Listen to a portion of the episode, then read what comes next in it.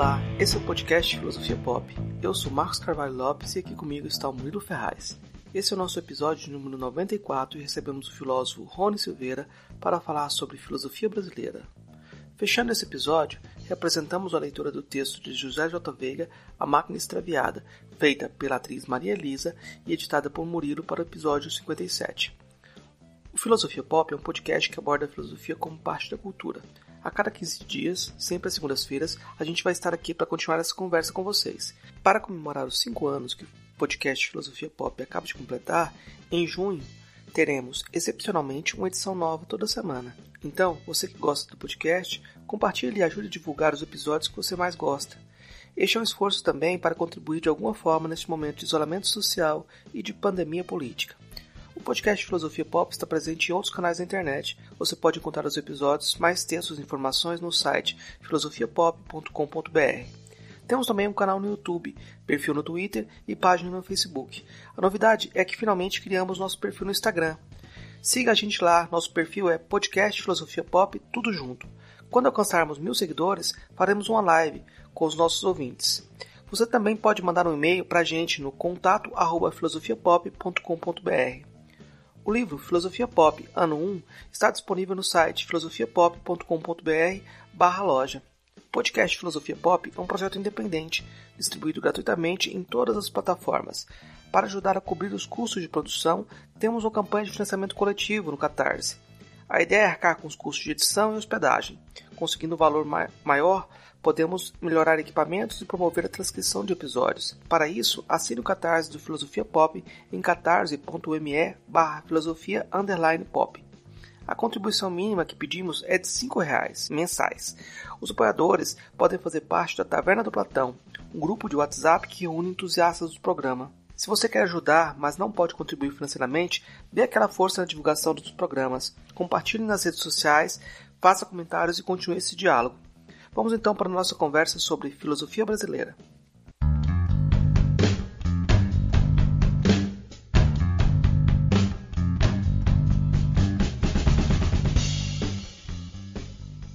Hoje a gente conversa com o Rony Silveira. Ele é doutor em psicologia, mestre em filosofia e organizador de diversos livros que falam de filosofia e cultura brasileira, professor na Universidade Federal do Sul da Bahia.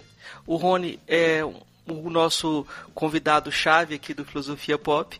Ele já participou de cinco episódios. O Filosofia Pop é, número 8, Filosofia e Cultura Brasileira. Carnaval e Filosofia foi o número 26. Religiosidade Brasileira, número 36. Novela Brasileira e Filosofia, número 49.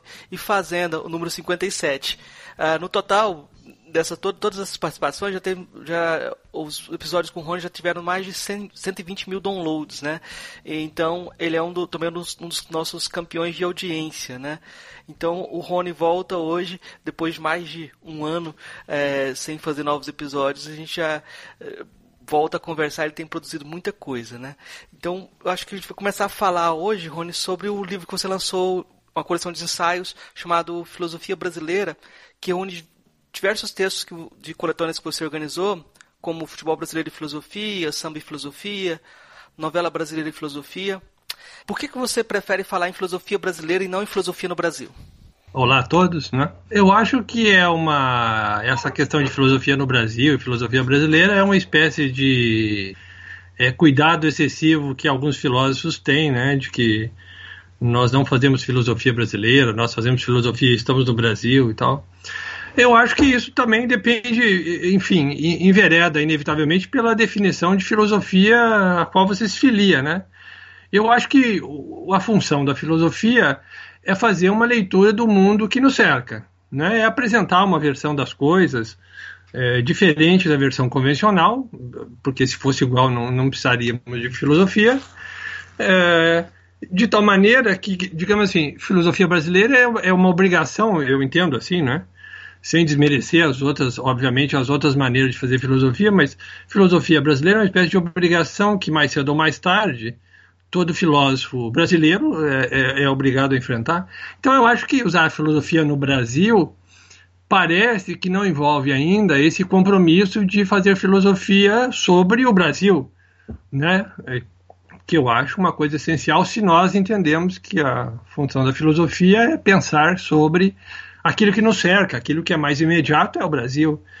Então eu não tenho esse prurido de ah, nós ainda não estamos prontos, né? essa coisa de protelar indefinidamente o trabalho filosófico brasileiro, de filosofia, enfim. Né? Nós temos no Brasil uma tradição de formação baseada muito em análise de texto, né? É, que é uma ferramenta é, essencial para que as pessoas é, aprendam filosofia. Ninguém aprende filosofia sozinho em casa. Você precisa de interlocução, você precisa conhecer o que já foi feito, até para ter um rumo, né? Poder dialogar com aquilo que, que, que já foi feito. De tal maneira que, que esse diálogo, é, ele não pode se, digamos assim, se é, prolongar indefinidamente ao longo do tempo. Nós tem, acabamos tendo uma tradição no Brasil muito negativa, que é, é como se nós preparássemos indefinidamente as ferramentas para o trabalho filosófico, mas nunca chegamos a praticá-lo, né? Então, quer dizer, leitura de, de textos clássicos é essencial como ferramenta para compreender o mundo que nos cerca. O mundo que nos cerca mais imediatamente é o Brasil. Né? E não como um fim em si mesmo. Quer dizer, não adianta você preparar as ferramentas, poli-las, né? limpá-las, amolá-las e elas fazem o quê? Né? Não fazem nada. Quer dizer, nós precisamos colocar as ferramentas disponíveis da história da filosofia ah, em uso. Né? Então, eu acho que filosofia brasileira é uma necessidade. Não digo que seja uma necessidade que todo mundo deva, todo filósofo brasileiro deva encampar, nada disso, mas é uma necessidade para nós que somos membros da comunidade filosófica no Brasil. Então é um espaço necessário que precisa ser ocupado. Porque senão nós ficamos protelando indefinidamente a preparação das ferramentas, né, afiamos os conceitos, entendemos muito dos conceitos de outros filósofos, mas não usamos, né?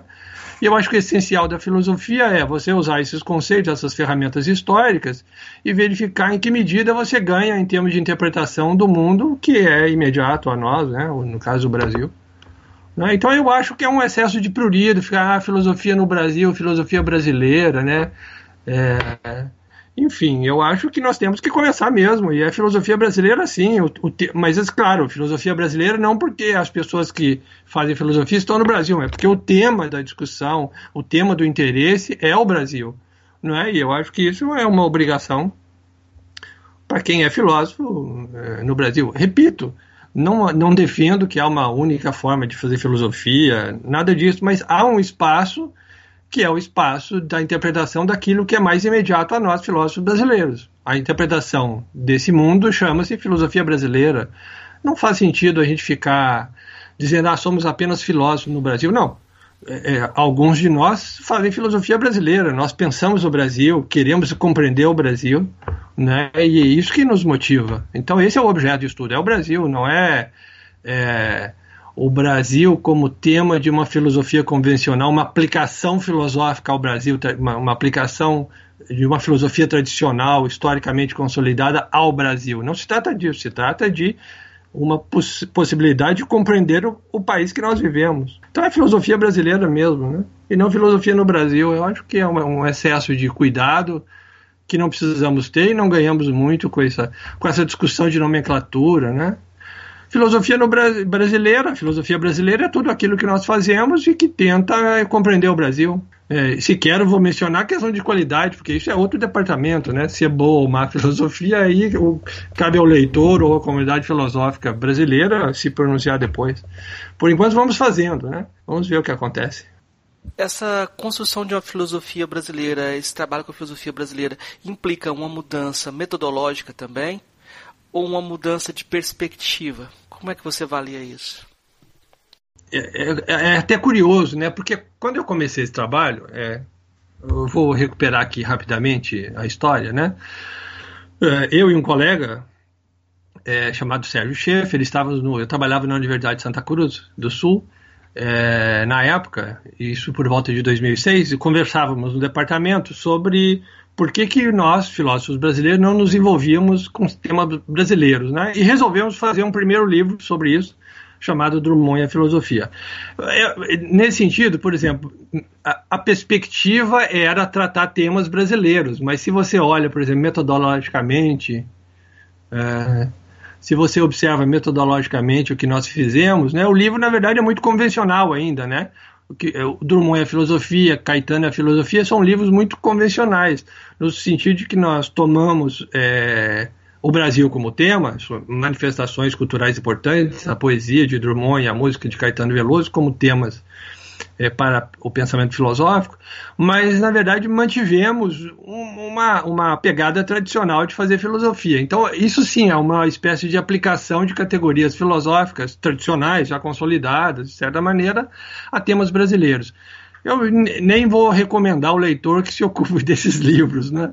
É, mas porque depois eu acho que isso sim, houve uma, uma mudança, pelo menos da minha parte, uma mudança de perspectiva e uma mudança metodológica, digamos assim, obrigada pelo tema que eu pretendia abordar. Porque isso é uma coisa importante, né? Pelo menos eu entendo assim. Quando você se propõe a estudar, é, a interpretar filosoficamente o Brasil, claro que você faz isso dentro de um contexto teórico que é propriamente filosófico, você não sai disso. Agora, o tema também impõe suas próprias necessidades. Né? Uh, vou dar um exemplo né, que, que, que me surgiu muito cedo. Isso está, por exemplo, na introdução do livro Apresentação do Brasil, me deparo com esse tipo de problema. Tratar do Brasil de uma maneira tradicional, digamos assim, é tratar do Brasil de uma maneira crítica. Né? Por que, que é, é, tradicional tratar do Brasil de um ponto de vista crítico? Porque não nos faltam críticas. Né? Nós somos um país né, é, tradicionalmente interpretado como inacabado, que não se cumpriu, né, que não se cumpre, aliás, né, em estado de, de permanente defeito, né, de, de que as coisas é que a civilização não, não vinga plenamente, enfim, uma, uma leitura defectiva do Brasil. Essa é a crítica tradicional, né? Quando você se propõe a compreender, né, é, a realidade brasileira, você precisa fazer algum tipo de sacrifício, sacrifício, sacrifício da crítica. Por que sacrifício da crítica? Porque uma crítica exige que você, é, digamos assim, é, postule um conjunto de conceitos que você considera verdadeiros e a partir desse conjunto de valores você executa a crítica. Você então verifica o que falta, né? É por que falta, por que não chegamos, por que, que essa realidade que está sendo, sendo analisada, no caso a realidade brasileira, não corresponde inteiramente a esses conceitos por exemplo, por que, que não somos plenamente modernos? Por que, que não somos plenamente democráticos? Por que, que não somos plenamente ocidentais? Podemos postular essas perguntas como problemas críticos, né? Nós temos então aí que tipo de valor sendo veiculado? O valor da civilização, o valor da modernidade, o valor da democracia. Né? Nós, a partir de reconhecermos que esses valores, né, eles têm um, uma espécie de uma, uma sagração, né? eles têm um, um um conteúdo já consolidado, eles podem servir de crítica. Agora, quando você se propõe a compreender uma realidade, você precisa abrir mão do, do dispositivo crítico, você precisa suspender esse conjunto de conceitos e verificar o seguinte: mas qual é a lógica interna dessa realidade que eu estou pretendendo interpretar? É, o que move essa realidade? Como ela se estrutura? Quer dizer, aí nós podemos substituir, eu vou traduzir isso por. Né? É, para o ouvinte, nós podemos substituir então a crítica pela compreensão. Né? E claro, isso tem sérias implicações. Não é só uma mudança de perspectiva, certamente também uma mudança metodológica. Né? É, mas há, há, uma, eu até digo na, na introdução de apresentação do Brasil que é, isso envolve uma boa dose de substituição da crítica pelo afeto. Por que pelo afeto? Né? Pelo amor mesmo. Por que pelo amor? Porque para compreender você precisa se afeiçoar, você precisa se aproximar, né? que é justamente o movimento contrário da crítica. Né? A crítica se baseia no afastamento, na comparação entre aquilo que você pretende compreender, é, pretende estudar, interpretar, com. É, é, é, com relação ao conceito, ao conjunto de conceitos que você usa. Esses conceitos têm que estar descolados dessa realidade para que a crítica se estabeleça. Então nós falamos de distanciamento crítico, né? Distância crítica. Então palavras que indicam afastamento. No caso da compreensão, nós precisamos de uma aproximação. Né, de uma atitude amorosa de, bom, vamos ver como é que essa coisa então efetivamente funciona. Né? Então eu acho, é, Marcos, voltando à pergunta inicial, sim, há uma mudança metodológica, há uma mudança de perspectiva que envolve abrir mão do que é esse, essa, essa tradição filosófica da crítica, né?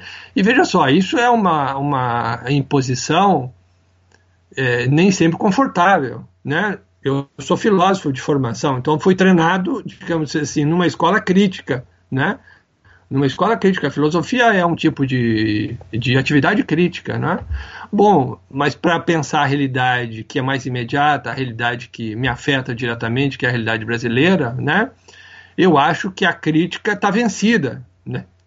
É, é, de novo, insisto, não, não acho que a crítica seja falha ou que a crítica esteja errada. A crítica com relação à realidade brasileira. Obviamente, o que move a mudança de paradigmas, as mudanças de compreensão das coisas são é, os movimentos críticos.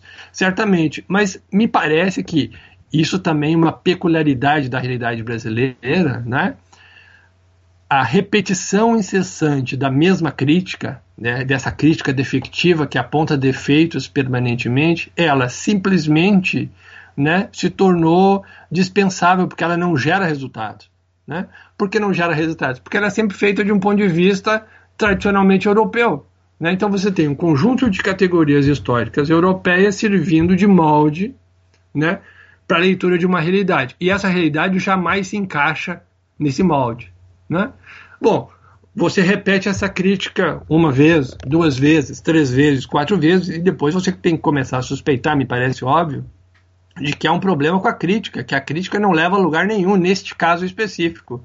Né? A crítica não está levando a lugar nenhum. Você não está alterando a realidade à medida que você né, repete incessantemente o mesmo padrão de crítica. Né? A crítica defectiva, essa aqui. O Brasil é um país defeituoso, temos um problema é, de, de é, colonização, né, que é é, um, alguns historicamente, isso é verdade, falam em problemas genéticos da constituição da raça brasileira, e aí você pode ir por vários caminhos, você pode ir por caminhos mais culturais.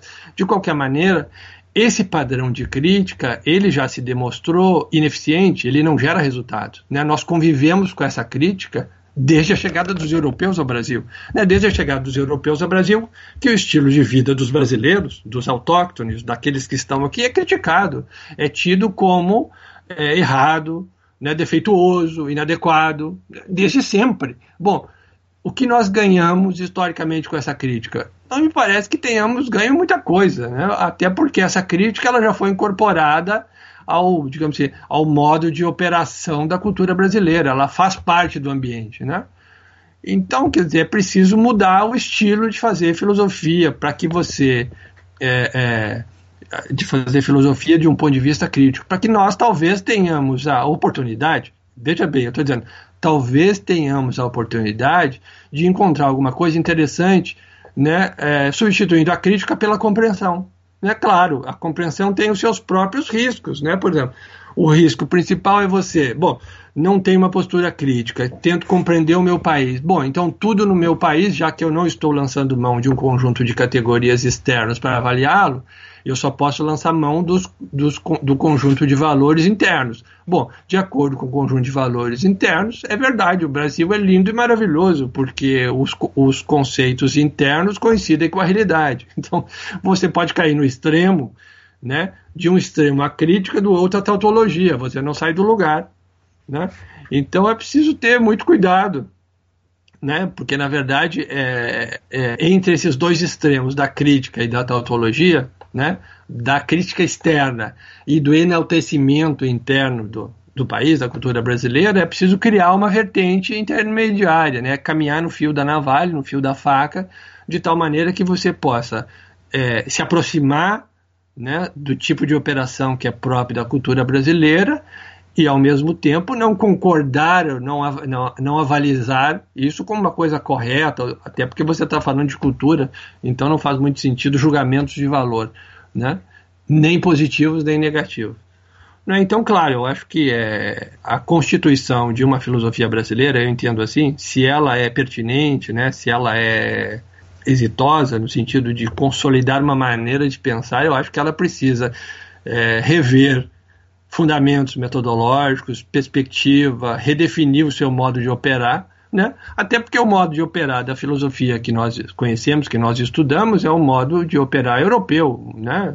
fundamentalmente europeu, e, e, e derivado, digamos, e vinculado às suas raízes históricas. E outras maneiras de pensar tem outros procedimentos, tem outro tipo de exigência. Né? Não é demais, por exemplo, lembrar que é, essa ideia de que a filosofia é uma espécie de, de cúpula, né, é, de cúpula do conhecimento, que a filosofia é a rainha das ciências, essa visão tradicional da, da filosofia como metafísica, como acabamento né, de um sistema do conhecimento muito forte na filosofia do Aristóteles, por exemplo, é mais explícita em Aristóteles, por exemplo. Essa ideia é uma ideia grega que responde a uma necessidade grega por unidade, né, por reorganização de um mundo é, fragmentado, caótico, né? Só para você ter uma ideia, se nós transpormos esse tipo de atividade, né, que tenta dar unidade ao conhecimento, que tenta forjar uma cúpula que dê unidade ao mundo, né, e, transpor, e transpormos essa necessidade para a realidade brasileira, ela cai no vazio, né? A cultura brasileira é uma cultura da diversidade, da justaposição entre é, elementos díspares. Em todas as áreas da, da, da vida brasileira você encontra essa essa essa disposição de elementos justapostos que não se comunicam, ou se se comunicam, se comunicam, digamos assim, de uma maneira formal, em que um dos elementos não impõe a sua lógica própria ao outro elemento. É, então, é, isso é, essa disposição da cultura brasileira para justapor elementos diferentes é totalmente diverso, por exemplo, daquilo que nós encontramos na cultura grega, uma incapacidade para meramente justapor elementos diversos. Se, se requer na cultura grega uma unidade, né? uma, uma unificação da diversidade. Isso está claro no pensamento clássico na Grécia, isso foi transposto para a Europa. Né? É um mundo organizado, um mundo hierarquizado, que tem um, um fundamento. Né?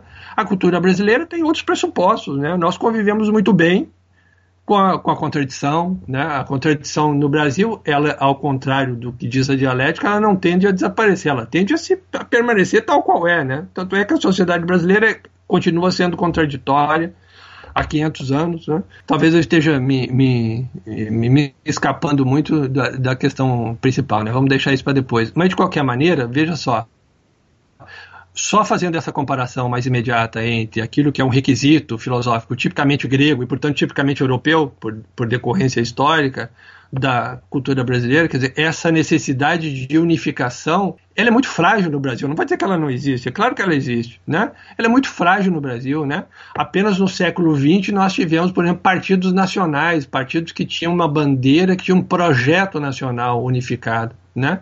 As iniciativas políticas né, durante o período colonial, o Império e os primeiros anos da República são é, iniciativas particulares, né, locais. Né? A, a, cultura brasileira é muito marcada pela localidade. Então você tem, inclusive, do ponto de vista da, da concepção de um projeto nacional unificado, né, iniciativas que são recentes do ponto de vista histórico.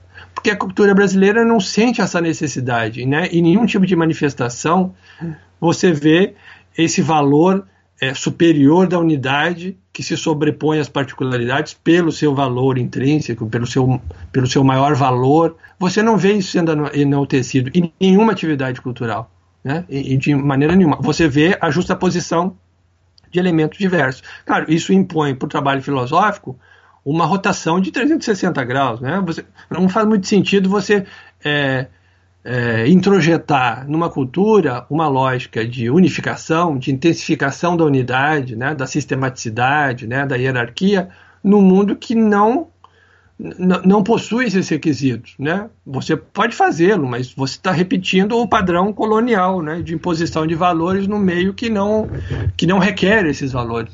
Né? Então, então um, um filósofo europeu tradicional, quando olha para o Brasil e faz a sua crítica baseada num conjunto de valores, com as suas demandas tradicionais filosóficas, né? ele, ele age de maneira colonial, continua fazendo o mesmo, o, o mesmo tipo de afirmação, dizendo este mundo não deveria ser assim, este mundo deve ser diferente. E isso é, veja, isso o, os catequistas fizeram com os indígenas, né?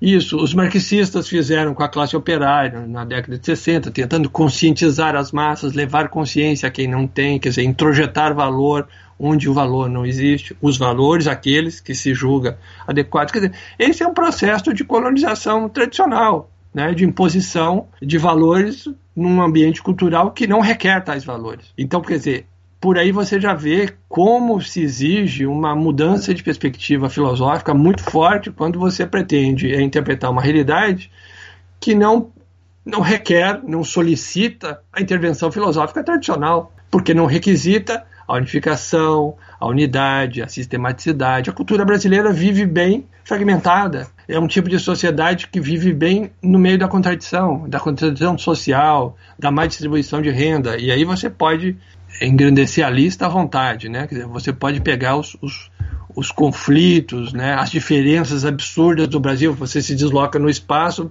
aparentemente você está se deslocando no tempo, né? Você volta para o século XIX, em determinadas regiões do Brasil, você, você regride até mais, né? Você vai para o século XVI, dependendo. Ao mesmo tempo, você está no século XXI em outra parte.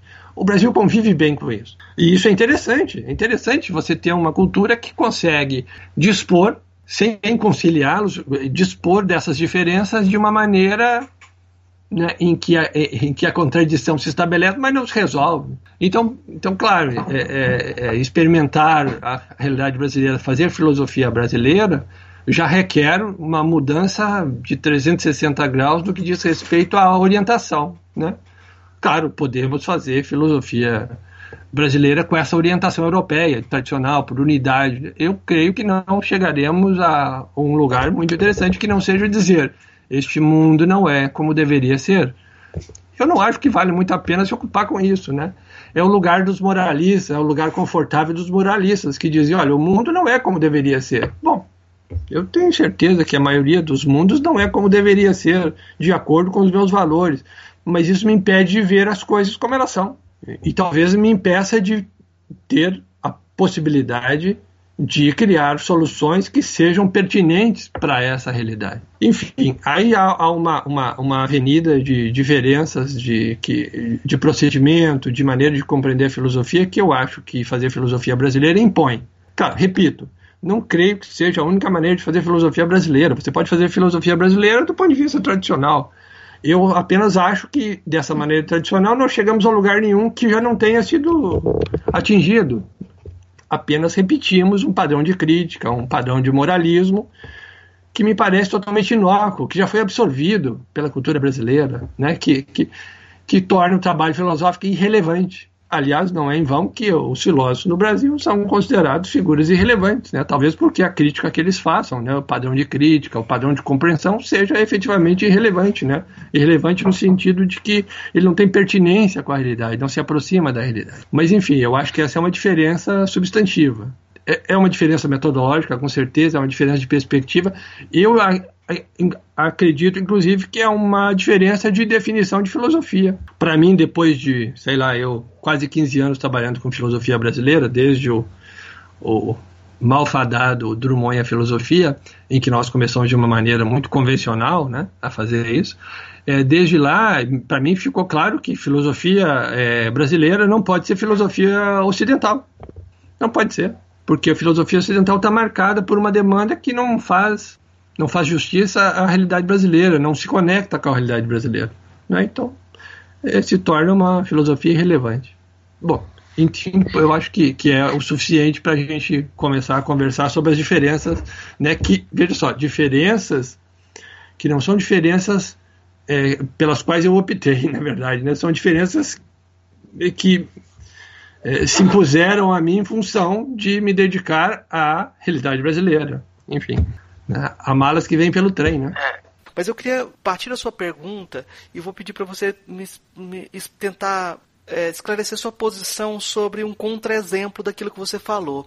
Porque eu concordo que a cultura brasileira é plural, que a filosofia deve ter essa diversidade, mas existe uma proposta de uma filosofia redentora, uma proposta de uma filosofia que seria um dos moldes de um cristianismo imaginário, lendário, alguém que se autodenomina filósofo que ganhou espaço público justamente defendendo que tem essa unidade para oferecer, essa redenção para oferecer, que é o, o, fenômeno do Olavo de Carvalho. Como é que você vê esse fenômeno dentro de todas essas contradições? Bom, olha, do Olavo de Carvalho eu não posso falar muito porque eu nunca li nada do Olavo de Carvalho, né? Então, agora, sob essa perspectiva de, de filosofia redentora, se eu entendo bem o termo, né? Quer dizer, uma filosofia, le, levar filosofia para um lugar onde não há filosofia, ou levar um conjunto de valores para um ambiente cultural onde eles não, não têm vigor, onde, eles não vigoram, eu acho que é o velho trabalho da colonização, entende? Quer dizer, para mim parece uma coisa absurda. Você olha para uma realidade e vê, bom, essa realidade carece de tal conjunto de valores, né? O melhor para os outros é que eles acreditem naquilo que eu acredito. Eu acho que nós, em pleno, do ponto de vista do ambiente filosófico do século XXI, um pouco de um, um grau de um pouco de humildade, um certo grau de prudência no uso dos, daquilo que você acha que é verdadeiro, que você deveria impor para os outros, ou que você defende que é o caminho certo para as pessoas, eu acho totalmente maluco, né? Depois das nossas experiências traumáticas do século XX, né? As nossas experiências de massacres humanos porque as pessoas é, resolveram conduzir as massas para uma determinada direção ou para outra direção. Nesse caso, eu fico muito é, é, fico muito do lado do Foucault que diz mais ou menos o seguinte, né? É indigno falar pelos outros. Quer dizer, a gente tem que tomar um certo cuidado. No caso do Brasil, é, é, isso é um pouco mais complicado, por quê? Porque esse papel do colonizador, né, daquele que traz a verdade para um ambiente cultural desprovido desses valores, esse papel já está absorvido. Né? Esse é um país colonizado, é um país que adquiriu resistência, tem imunidade a isso. Isso não funciona. Não é, não é nem que eu, olha, bom, claro, eu suspeito desse conjunto de valores e suspeito dos filósofos que tentam defender que um certo tipo de solução é, mágica pode, pode servir para o Brasil, um certo tipo de, um, um, certo conjunto de valores pode ser, é, passar a vigorar aqui. Não, eu, eu queria dizer assim, que não é tanto a questão dos filósofos, mas é como se houvesse um anseio da sociedade é, em relação a esse tipo de discurso também. Porque quando você pega é, slogans como Brasil acima de tudo, Deus acima de. Essa ideia parece pressupor que você está oferecendo uma unificação. Né? Talvez não para todos, mas você parece estar oferecendo um tipo de redenção é, e, e, e um, um, horizonte em que você teria uma unidade do Brasil para gerar o progresso novamente. Né? Ok, entendo. Sim, como se isso emanasse da sociedade. É, isso. Mas é, parece que há um anseio tá. social. Eu acho que na filosofia, em nenhum departamento de filosofia você vai encontrar isso, mas justamente por isso. Porque a filosofia não ocupa o espaço público, outras pessoas ocupam o espaço público oferecendo esse tipo de, de produto. E aí você tem um discurso que, que faz essa, esse pacote, vende esse pacote como filosofia e vende esse pacote como a redenção do país. Né? Como se agora sim vamos nos sim. colonizar do jeito certo. Agora sim, sim vamos sim. nos adequar ao mundo. Pois é, né? eu, enfim, é, é, eu não acho isso muito razoável de acreditar. É, assim, eu entendo, por exemplo, a, a, história do Brasil é uma espécie de, de, de repetição, né, digamos assim.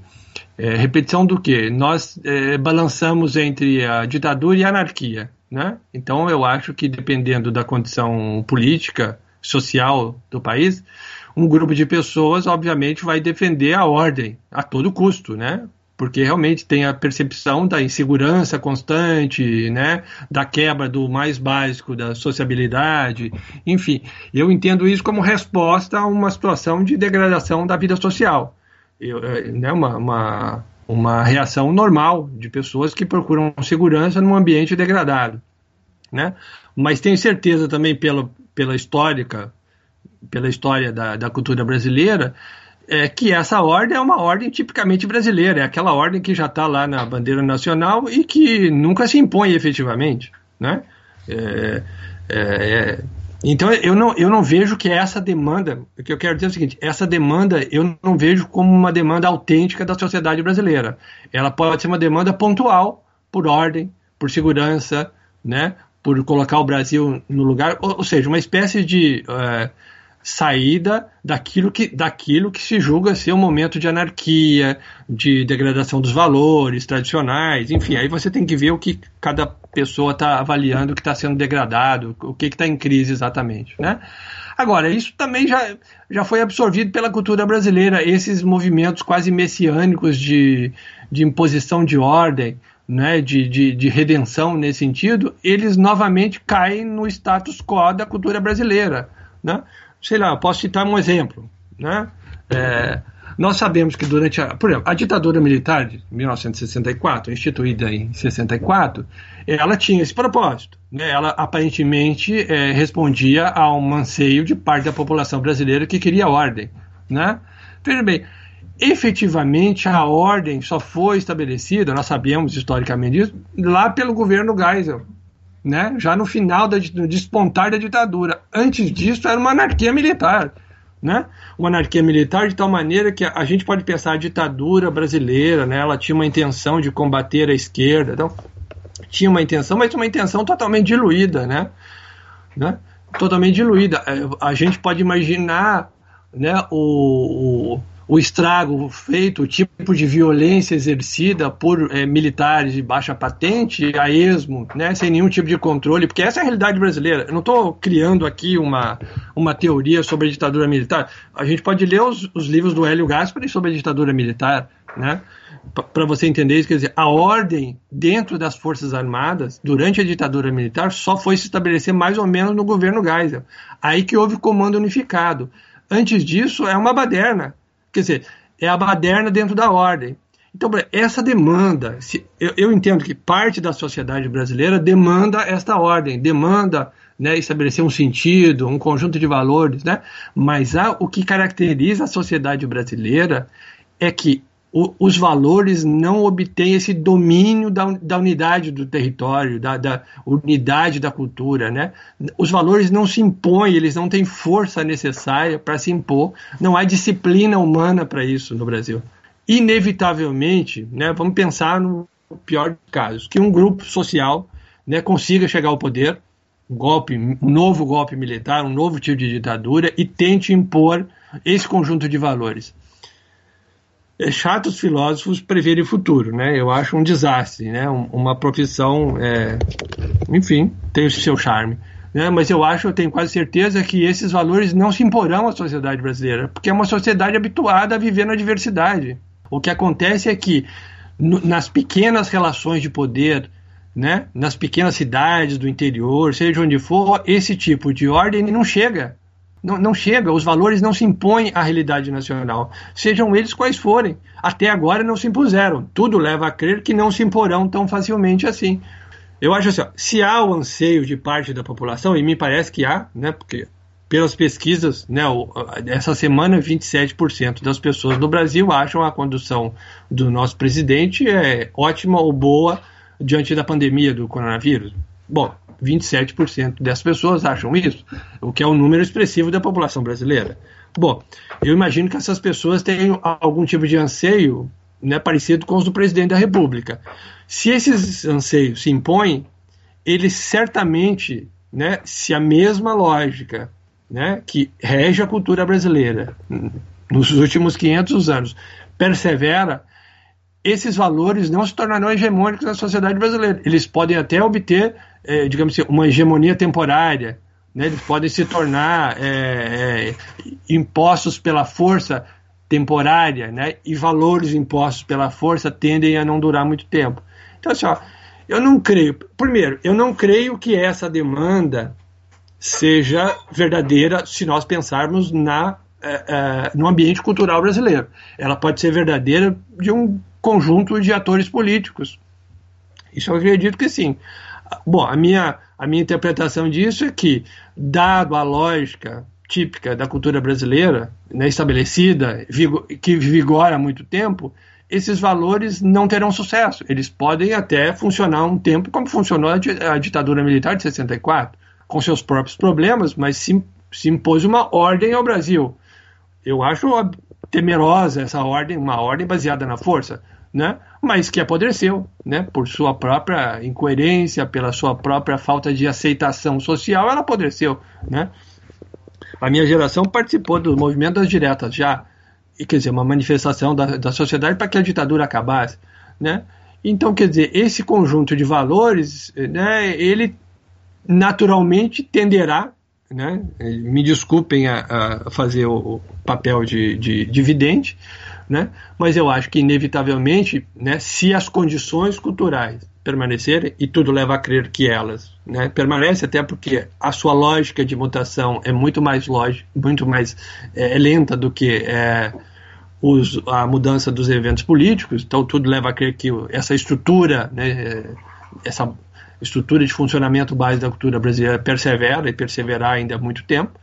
Tudo leva a crer que mesmo que esses atores tenham sucesso de impor o seu conjunto de valores a toda a sociedade, não há um ambiente para que esses, esses valores é, é, vigorem. Né? Não há espaço, não há condições para que esse conjunto de valores se torne hegemônico do ponto de vista cultural. Né? De que a ordem se impõe ao Brasil, que a disciplina se torne algo típico do brasileiro, né? que o carnaval comece a acabar, que a, o povo comece a ser menos festivo, mais ordeiro, né? Enfim, poderia citar várias coisas, que a nossa música se empobrecesse, né? Por excesso de rigor germânico, quem sabe? Enfim, não me parece que você tenha as condições, né? É, é, propícias, né? Para que isso aconteça. Veja só, nós estamos vivendo agora um caso de saúde básica, né? De, de, de questão de, de estabelecer uma quarentena, pelo menos quem pode estabelecer uma quarentena, né? as notícias são escandalosas, né? As pessoas fazem festa, né? Fazem festa no Dia das Mães, colocam as mesas na rua como tradicionalmente fazem, né? Enfim, as pessoas tentam manter o seu ritmo de vida normal, né? Ou seja, é, não interessa o que está acontecendo, né? Quer dizer, você quer uma coisa mais é, é, que nós supomos ser mais é, impositiva do que uma necessidade de saúde básica, quer dizer, a sua sobrevivência, a sua vida que você está colocando em risco se você não é prudente, se você não é disciplinado, se você não toma as medidas certas, né? O presidente da República é, o, talvez, nesse sentido, o protótipo do brasileiro, né? Irresponsável, né? É isso mesmo. Então, quer dizer, não vejo a sociedade brasileira, né? não vejo a sociedade brasileira é, com essa demanda por unidade, por um conjunto de valores que atire do caos. Tá? Eu entendo que alguma parte da sociedade tem feito uma leitura que, no meu entendimento, é equivocada, de é, é, interpretar os, os, eventos políticos dos últimos anos no Brasil como uma espécie de derrocada moral. Né? De novo, você volta para a questão do moralismo. Né? As pessoas, alguns acham que tem a verdade, que tem os valores morais adequados para o resto da população e vão lutar para impor esses valores. Né? Acho que esse tipo de iniciativa no Brasil, nos próximos anos, se acontecer, está fadado ao fracasso. Né? Não vejo condições culturais para que nós tenhamos, né, adotemos um conjunto de valores hegemônicos, né? que organize a sociedade, né, que hierarquize as coisas. Que assim, nós acabamos de, nós estamos vivendo uma saída praticamente, eu estou entendendo assim, né, de um sistema democrático, em que todo mundo respeita as regras. Nós estamos abrindo mão do respeito às regras. Isso é sinal de anarquia. Isso é sinal de anarquia, não é sinal de que nós queremos ordem, né? Se nós quiséssemos ordens, teríamos é, permanecido dentro do jogo democrático, que bem ou mal estávamos jogando. Instituições se fortalecendo, né? Polícia Federal independente, Ministério Público independente. O que, que você vê hoje, né? Todos estão já aparelhados, né?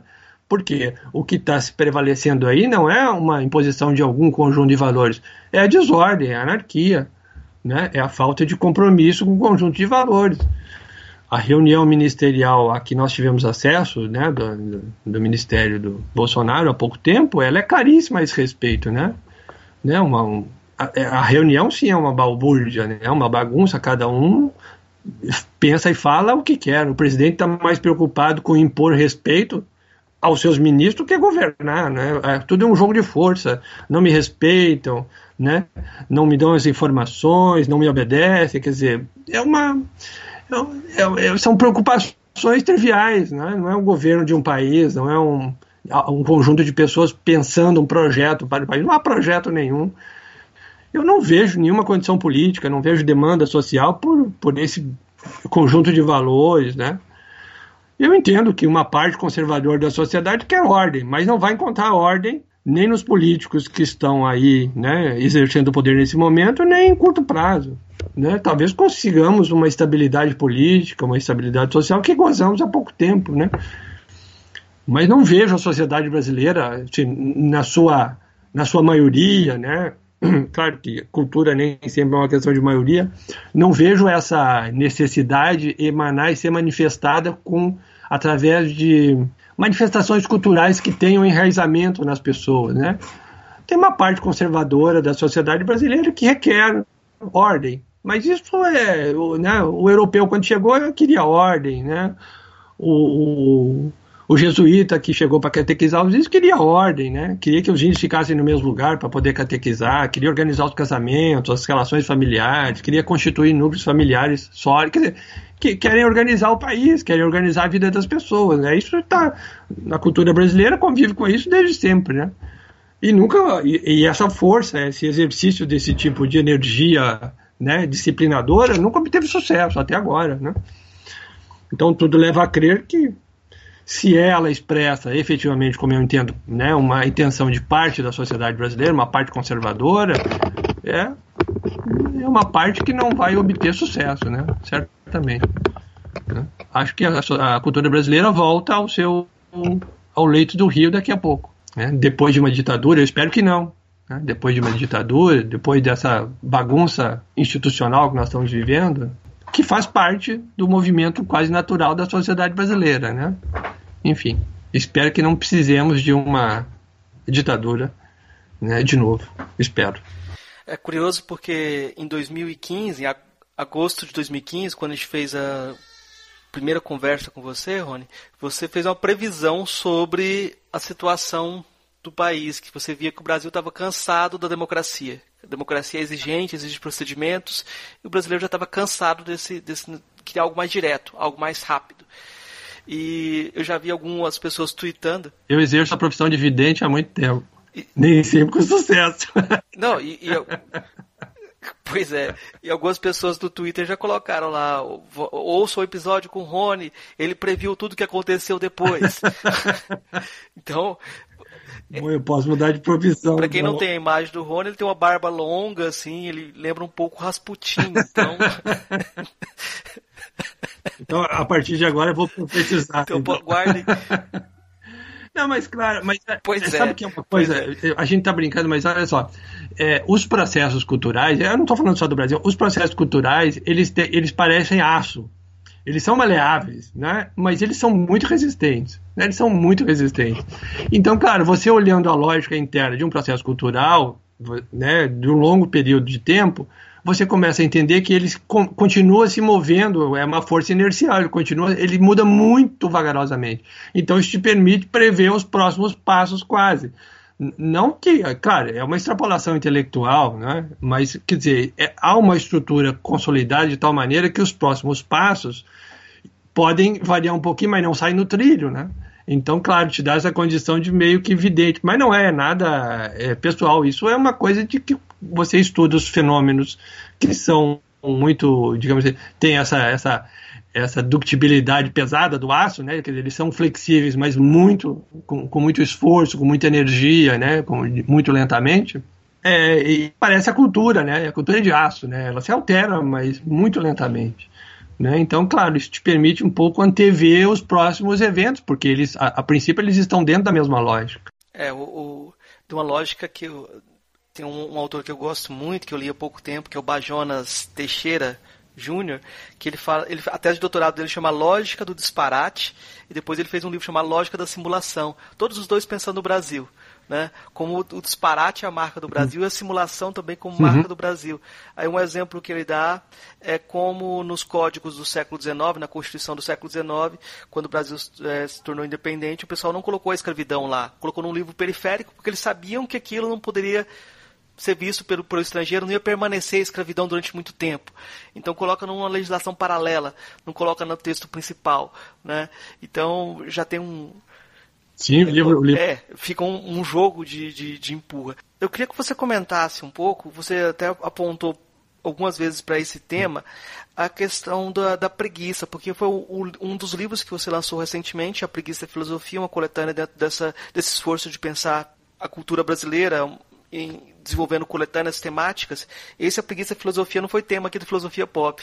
Eu queria que você falasse um pouco dessa preguiça brasileira e da preguiça filosófica, da preguiça da filosofia brasileira. Preguiça da filosofia brasileira? bom, nós temos, bom, primeira coisa, nós temos é, nós temos essa coisa do, do, do, digamos assim, de uma espécie de aversão ao trabalho disciplinado. Né? Isso é próprio da cultura brasileira, né? Enfim, é, eu tenho várias histórias, eu morei em alguns Brasil, né? É, tem histórias de todo lugar, de como as pessoas driblam, né? O, digamos assim, driblam esse sistema de trabalho constante, né? Disciplinado, com horário fixo, enfim, isso é conhecimento público, né? Todo mundo sabe, tem alguma história sobre isso, é um pouco folclórico, né? E nós temos personagens na, na literatura, por exemplo, dois importantíssimos, né? Eu escrevi sobre, sobre eles no, no A Preguiça e a Filosofia, Macunaíma e Chacatatu, dois protótipos, digamos assim, da preguiça, né? Agora, a preguiça da filosofia brasileira, né? Eu, eu nem acho que... Eu acho que os filósofos sejam preguiçosos, na verdade, né? Não sei se os filósofos são preguiçosos. Eu acho que os filósofos, ele, eles têm uma tendência a fazer uma atividade no Brasil, né? E não seria exatamente preguiça, talvez preguiça de olhar para o lado certo, não sei. Mas tem uma tendência a fazer uma, uma filosofia que eu digo que é uma planta de estufa, né? Assim, ela, ela, ela funciona dentro do mundo acadêmico, né? A filosofia no Brasil está ilhada dentro do mundo acadêmico, né? A sua capacidade de dialogar com o restante da cultura é mínimo, né? E, e tem funcionalidade no interior da, da academia, né? Talvez um pouco da preguiça brasileira seja isso, né? Lida muito bem na estufa, né? Então tem um sistema, o sistema funciona, o sistema se prolifera, né? É, você publica, você, enfim, tem alunos, você orienta mestrados e doutorados e, e, etc. E o seu currículo aumenta, é um mundo à parte, né? Mas em termos de eficácia cultural, a filosofia é, brasileira é muito preguiçosa, né? Porque, inclusive, esse trabalho de, de dialogar para fora, de fazer trabalho de divulgação, né, que é um trabalho difícil, né, porque você precisa dialogar, você precisa falar, fazer algum tipo de concessão, concessão do ponto de vista linguístico para se comunicar bem com as pessoas, é, é muito trabalhoso, né, é muito trabalhoso. Mas é, tirando esse aspecto da, filosofia brasileira, de, essa preguiça de sair da sua, da sua comodidade, né, do seu ambiente seguro, mundo acadêmico, com as suas regras já consolidadas, é, essa eu acho que é a preguiça da filosofia brasileira, né? Agora, o livro é, é, uma coletânea, né? A preguiça e a filosofia, falando um pouco do livro agora. O livro é uma coletânea, né? Então tem vários tipos de perspectiva, né? De, de, de pontos de vista diferentes, mas é, isso é uma, é uma característica muito própria, eu diria, da, da cultura brasileira e latino-americana, né? Porque a ideia do trabalho disciplinado é uma ideia que nunca vingou muito bem entre nós. Né? Claro, com diferença, se você pensar na América Latina, com diferença entre países né, diferenças muito grandes, né? O, no Brasil, por exemplo, há regiões em que as pessoas, né, no meio rural principalmente, não trabalham de segunda a sexta, né? Eles trabalham segunda, quarta, sexta, ou terça e quinta, ou segunda, terça e quarta, quer dizer, as pessoas variam a, a, o, o fluxo do trabalho de acordo com a sua necessidade de subsistência, né? Recebem um salário e aí se ausentam do trabalho, porque aquele salário é suficiente para sobreviver um tempo. Dizer, o trabalho é, ele não faz parte, né? Ele não tem, ele não tem um sentido existencial profundo de aperfeiçoamento. Eu acho que essa é a questão principal ligada à preguiça, né?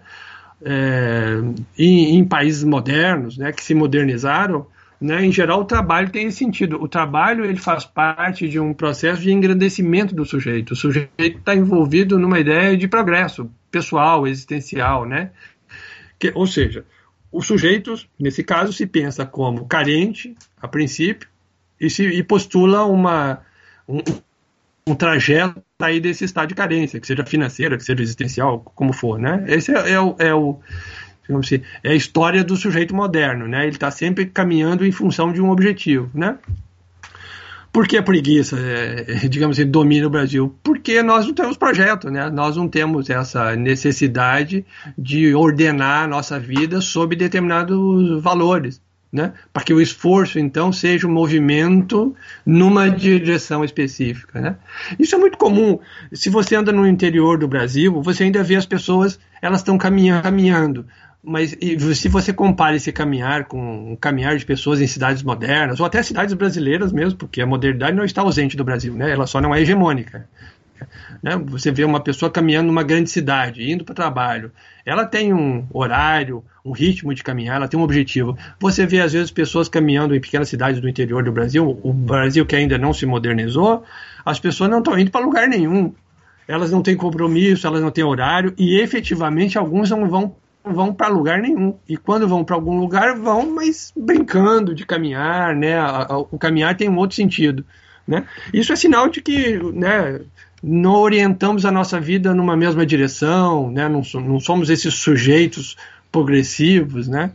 Tem, ah, é, isso é muito curioso, tem um, um escritor brasileiro que de, chamava os brasileiros de improgressivos. Né? Eu acho que é muito é, pertinente o termo, né? improgressivos mesmo, porque a ideia do progresso envolve essa orientação existencial. Né? Toda a sua energia ela é voltada para um único objetivo. Você se move numa única direção. Claro, e aí você quer ganhar tempo, você acelera o passo, você sabe onde você vai. Num, no, digamos, no, no, que eu chamo de o indivíduo brasileiro, não o sujeito, porque o sujeito tem essa, essa, esse ordenamento psíquico, né? essa, essa consolidação da energia em direção a uma direção exclusiva. O indivíduo brasileiro, como ele não é carente, né? não tem essa, essa falha profunda né, esse pecado original, né, afinal o Brasil é uma espécie de paraíso, né, é, ele não se move em direção à, à superação da carência, né, ele não identifica essa necessidade. Claro, nós temos necessidades básicas, né, que é, como eu disse, a, quais são as necessidades básicas? Comer, dormir, beber, o que é imediato. Resolvido isso, há outras necessidades não supridas, não, então para que serve o trabalho? Para nada, então não se trabalha. Né? Então eu acho que o, o, o, foco da questão da preguiça é isso. A preguiça não é a ausência de vontade de trabalhar, é a ausência do sentido do trabalho. Bom, o trabalho não me supre com absolutamente nada que eu já não tenha. Por que, que eu vou trabalhar? Né? Não faz sentido mesmo. O trabalho só faz sentido se ele supre uma necessidade essencial da pessoa. Se a pessoa não tem nenhuma necessidade essencial a mais daquelas que ela já tem, comer, dormir e beber, por que trabalhar? O, o, trabalho resolve o problema básico, qualquer tipo de trabalho, que não é um trabalho sistemático, um trabalho, vamos pensar, segunda, terça e quinta. Pronto, isso resolve? Resolve. Então não há mais necessidade básica para ser suprida, portanto não há razão para trabalhar. Né? Então eu acho que a questão é, da preguiça no Brasil é uma questão existencial. Né? Existencial no fundo, no fundo, né, se, se não se cria necessidade, né, não há o sentido para o trabalho. Né? Então, claro, né, é, isso parece um pouco a velha estratégia dos, dos, dos, jesuítas, dos catequizadores no Brasil. Né? Primeiro você tem que convencer o sujeito que ele é um pecador. Porque se ele não tem pecado, você vai vender o que para ele? O paraíso? Mas ele, ele não tem pecado, então ele não precisa se redimir. É a mesma coisa da carência. Se você não tem carência, qual o sentido do trabalho? Nenhum ele não precisa trabalhar, efetivamente não precisa trabalhar. Né? E essa é um pouco a sensação né, cultural, né, a sensação existencial do indivíduo brasileiro. Né? Não tem necessidade. Então o trabalho não tem sentido. Essa é a questão. Então as pessoas, por exemplo, o que, que o moralista tradicionalmente faz? Quer que o trabalhador brasileiro se torne disciplinado. Mas ele não tem o fundo existencial da carência que, que leva ao trabalho né, que leva a orientação da vida numa única direção. Então, o trabalho sempre é um esforço que não tem sentido existencial, ele o realiza à força, sempre. Né? Então, o trabalho não contribui nada no engrandecimento das pessoas no Brasil. Né? O trabalho é um sacrifício.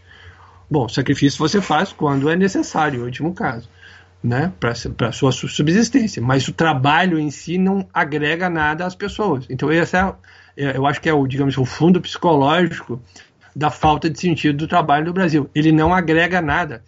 Veja bem, do ponto de vista cultural, né, ele não agrega nada às pessoas, porque as pessoas não se sentem carentes. Você vai dizer, poxa, mas as pessoas não se sentem pobres, não se sentem miseráveis no Brasil?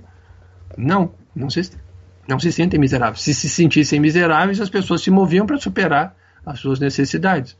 É, não estou dizendo que elas se resolveriam apenas com o voluntarismo, não estou dizendo isso. Estou dizendo que as pessoas efetivamente né, alterariam o seu comportamento em função das necessidades. O que nós chamamos de pobreza e miséria é um cômputo econômico que nós identificamos no Brasil, nos brasileiros. Os brasileiros se sentem assim? Se os brasileiros se sentem assim, por que são considerados um dos povos mais felizes do mundo? Como é que a pessoa pode se, tentar, se sentir miserável e feliz? Bom, uma das coisas ela efetivamente não sente. Né? Eu acho que ela não sente a condição de miserabilidade. Repito, isso é um cálculo econômico que nós, economistas, sociólogos, filósofos, nós, nós fazemos uma leitura do mundo. Isso não significa que a pessoa culturalmente se sinta nessa condição. Bom, como é que ela pode ser feliz e miserável? Não, não faz muito sentido. Então, eu acho, eu acho que elas são felizes porque não tem a necessidade, efetivamente falando. Né? Se você perguntar para a pessoa se ela tem a necessidade, vai dizer que tem.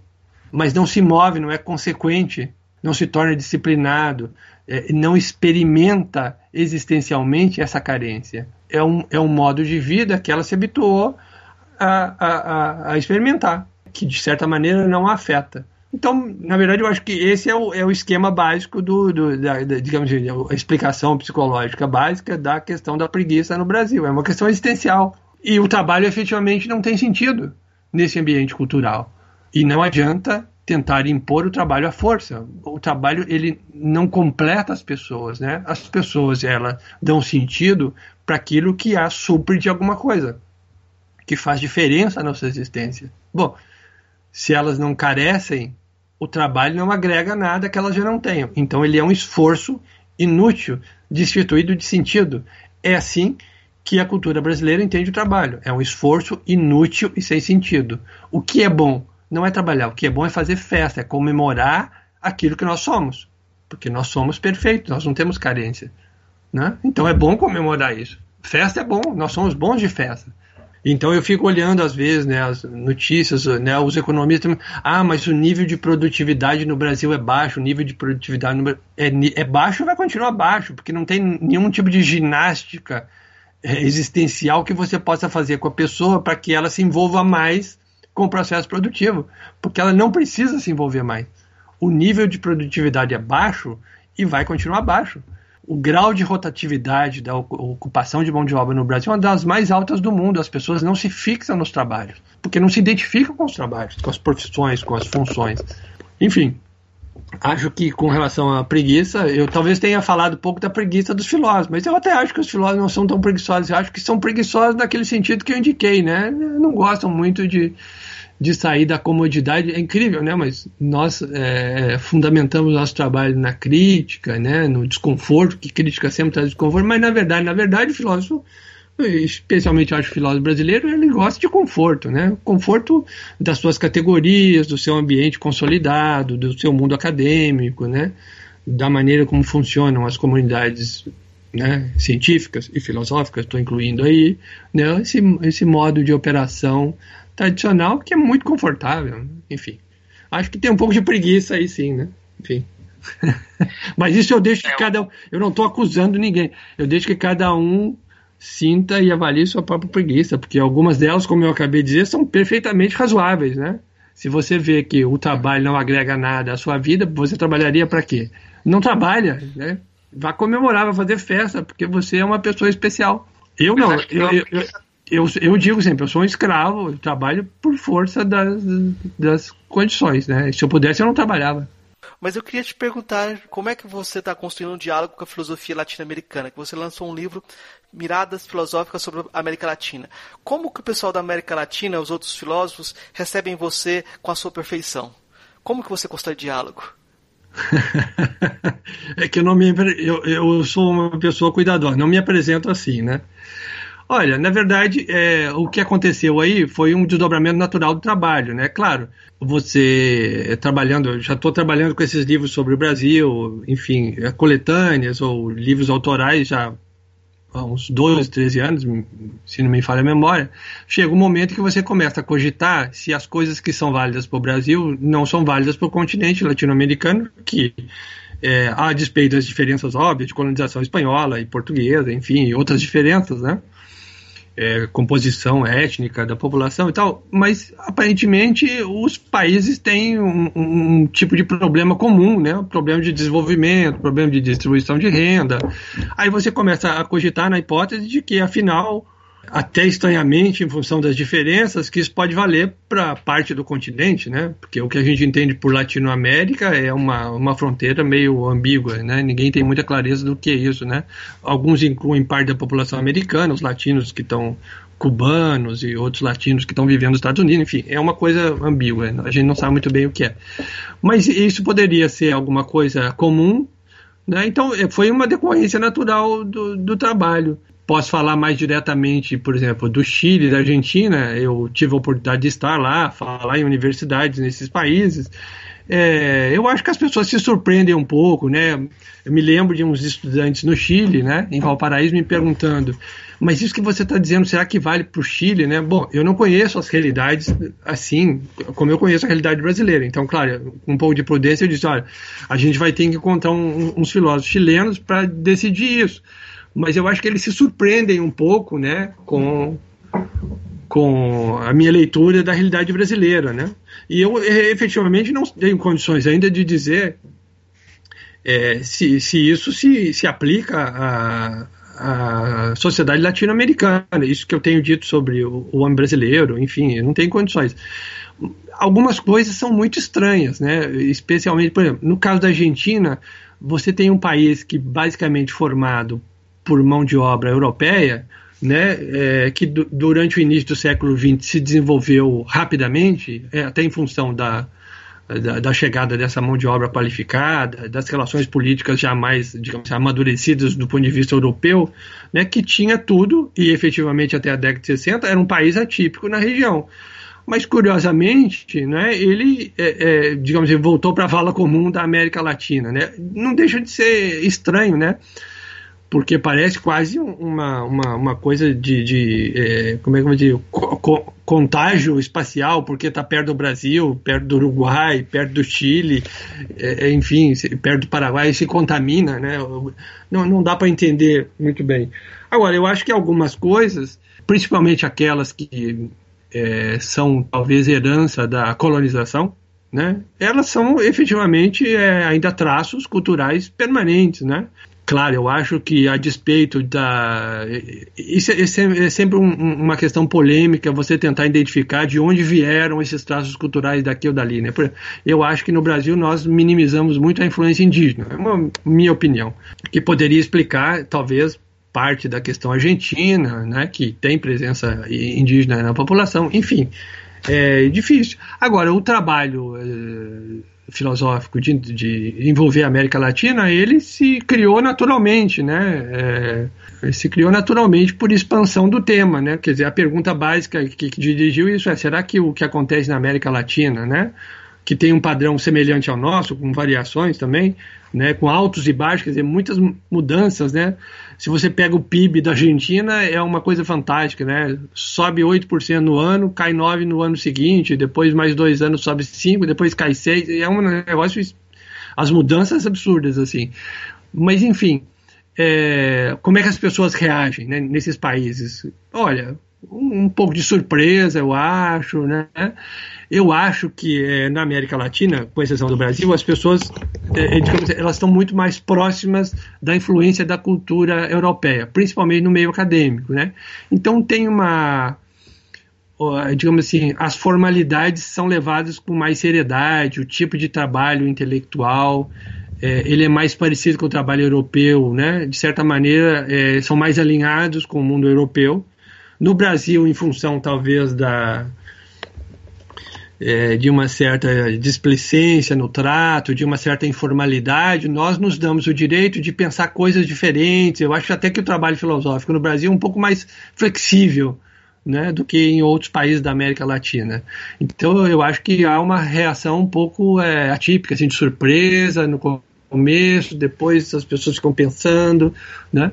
Enfim, é, eu acabei de lançar um livro, né, em parceria com um professor da Universidade de Cuyo, em Mendoza, chama-se é, Dante Ramaglia. Organizamos um livro em função de um evento que eu que participei lá em Mendoza.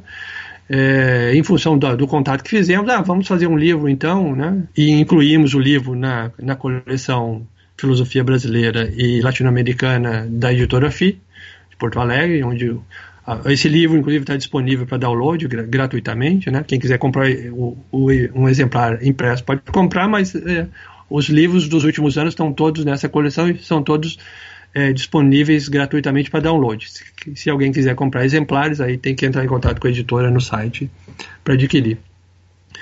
Mas eu ainda não tenho uma opinião, Marcos, respondendo a sua pergunta, sobre reação muito, muito consolidada, né?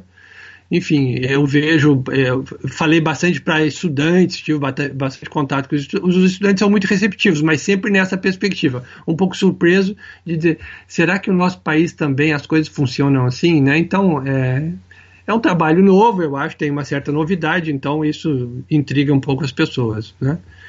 É, mas é, é tranquilo, né? O trato é tranquilo, não, não, não vejo nenhuma grande dificuldade, assim, de é, também não vejo nenhuma aceitação, não, não, não, se trata disso, mas é um trabalho é, que a gente realiza, um trabalho demorado, né? E também é um trabalho de convencimento, e acho que é um trabalho fundamentalmente marcado pela diversidade de posições. A pessoa te ouve, mas não concorda com um detalhe ou com outro, ou não concorda com nada, e acho que e é, a contribuição foi dada. Não, não é uma questão de concordar ou não que, que vai fazer tanta diferença assim, não é? Enfim, não é? Precisa, já que somos perfeitos, não precisamos disso também. Mas é, é, aí uma questão que eu acho interessante, como que você pensa ou que lugar que você dá para o conceito de descolonização? Olha, para mim descolonização é, é, é parece é, eu alinho esse discurso com o discurso dos moralistas. Olha só, descolonização o Brasil é um país colonial, fundado por um processo de colonização. No meu entender, uma colonização fracassada, porque não se impôs aqui o modo de vida europeu. O que eu quero dizer com isso? Por exemplo, vamos pensar numa colonização bem sucedida. Austrália, Estados Unidos, são países de uma colonização bem sucedida. O que, que significa isso? Que houve a transposição da cultura do colonizador, ela se impôs é, nesse novo mundo, né? No caso do Brasil, a colonização não se impôs aqui. Agora, você uh, dizer, bom, ok, nós somos um país colonial, uma colonização fracassada, né? Ficou meio, meio caminho, né? Não somos nem europeus, nem é, autóctones, indígenas, africanos, né? Somos uma mistura. Vamos descolonizar o Brasil. Isso significa exatamente o que? Eu nem sei exatamente o que significa isso, porque eu não consigo entender até onde vai o corte, né? É mandar o europeu embora, mas vai ficar o quê? Quer dizer, não faz mais sentido, porque descolonizar as relações. Mas nós somos um país colonial. Eu, eu até estou trabalhando num texto que eu chamo de filosofia colonial, no sentido de que é, é, é da colônia, nós somos uma colônia, somos uma ex-colônia. Talvez os procedimentos coloniais ainda façam parte do nosso mundo. Então, como é que você quer descolonizar a cultura que é colonizada? Eu acredito que os nossos procedimentos são coloniais ainda. Bom, como é que nós vamos descolonizar? Não faço a menor ideia, porque, de novo, você está caindo naquele papel tradicional em que o intelectual se pensa como guia da nação. Né? Eu acho que esse é um papel tradicional, de novo, que o século, eu já falei sobre isso, né? Nós deveríamos ter mais cuidado. O século XX nos mostrou que líderes é, dispostos a esclarecer a, as pessoas, a população, são um perigo. Né? Eu fico muito constrangido. Eu até teria ideias que eu poderia dizer para as pessoas: ah, me sigam, né? É, essa ideia é muito boa, me sigam, né? Pensem como eu, mas eu tenho cuidado, porque eu tenho medo, na verdade. Não é nem cuidado, não é nem humildade, é medo mesmo, né? É medo de que isso seja mal interpretado, de que a minha ideia na prática sur, surta um efeito contrário àquilo que eu imagino, porque eu sou um filósofo, eu não sou um homem prático. E, e às vezes, boas ideias introjetadas num ambiente cultural é, é, ele gera um efeito contrário daquilo que você imagina, que, porque o efeito cultural ele tem realidade, é aquilo que eu disse, é o aço. Você vai aumentar a temperatura do aço pensando em fazer uma coisa, mas o aço pode reagir de outra maneira, pode entortar. Quer dizer, é, o projeto de descolonizar, para mim, como projeto para uma cultura, é o velho papel do moralista. Eu comparo isso a quê? Eu comparo aos jesuítas que evangelizaram índios na América Latina, eu comparo isso aos marxistas da década de 60 que quiseram também, em todos esses casos, levar a verdade até as pessoas, as pessoas purificar as pessoas dos seus pecados, da sua falta de consciência, no caso do marxismo, e introjetar nelas coisas que elas não tinham, né? Eu acho que descolonizar é mais um projeto né, de intelectuais, né, de intelectuais para o povo. Eu não vejo muito, muita chance de esse negócio funcionar. Aliás, nem vejo nenhuma é, é atividade prática voltada para isso, né? Dizer, é um discurso, de novo, né, é voltado para o conforto do ambiente acadêmico, né? Vamos descolonizar. Então, nós vamos pensar de outra maneira, né? Vamos pensar do ponto de vista de quem não foi colonizado. Mas quem não foi colonizado? Todos nós fomos colonizados. Isso aqui é, um, é resultado de uma colonização. Não tem, não, tem, não tem mais nada autêntico aqui que não seja colonizado. Cara, a varíola chegou nos indígenas antes dos europeus chegarem. Né? Tem lugares do Brasil que a varíola chegou antes. Como é que você vai voltar? De repente o indígena não conhece o branco, não conheceu, mas morreu de varíola. É um país colonial. Não tem como retroagir o tempo, né? É, vamos depurar as relações coloniais. Tá, mas o que nós fazemos? Para mim é um, é um outro projeto de intelectuais para o povo. Não vejo nenhum tipo de possibilidade de que isso funcione. É um, conjunto de ideias gestada no ambiente acadêmico para o próprio meio acadêmico. É um projeto de intelectuais, tem o seu sentido, enfim, se publica, as pessoas gostam do que leem, se identificam, não vejo nenhum problema nisso. Agora, como projeto para alterar a cultura, se nós pensarmos, bom, a cultura é colonial, certo? Nós vamos descolonizá-la. Não faz sentido. Para mim não faz sentido, porque, de novo, é o velho papel do mundo, né? Aquele que acha que detém a verdade ou que detém o rumo das coisas e vai mostrar para as outras pessoas o que deve fazer, como devem ser.